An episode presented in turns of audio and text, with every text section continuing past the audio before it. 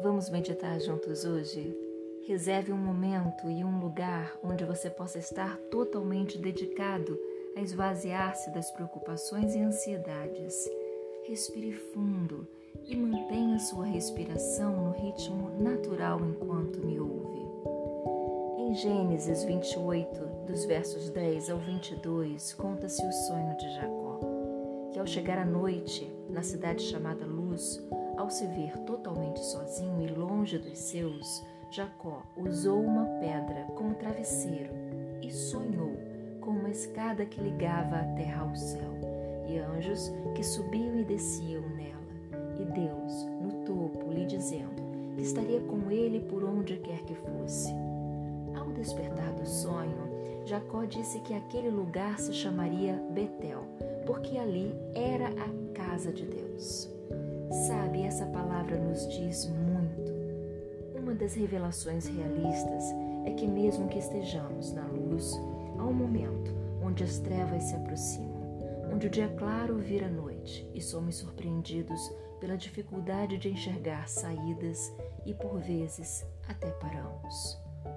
Outra coisa é que ainda é possível, mesmo deitando a cabeça sobre uma pedra, é possível sonhar profunda é essa palavra, que nos inspira hoje a acreditarmos que, mesmo nas mais duras situações da vida, ainda assim podemos ter sonhos.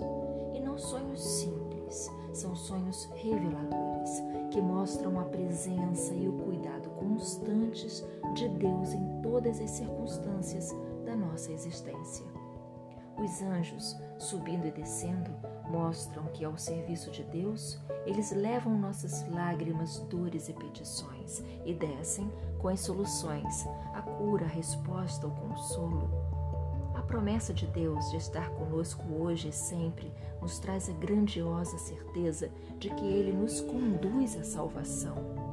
E aquela escada que ligava terra e céu é o próprio Jesus, o Salvador a promessa que se cumpriu e hoje está realizada em nossas vidas pela graça de Deus. Então você que é filho, que anda na luz, saiba que o lugar da luz é a casa de Deus, onde se encontra a escada que liga terra e céu. É o lugar onde você pode sonhar, mesmo em meio à escuridão, à solidão, à perseguição e à dificuldade.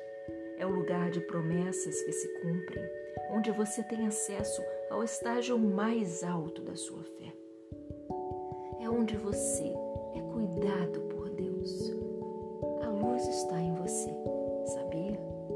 A casa de Deus é você. Deus está contigo hoje e sempre. Agora que terminamos a meditação de hoje, respire fundo, sorria para você mesmo e seja grato. Muito obrigada por meditar comigo hoje.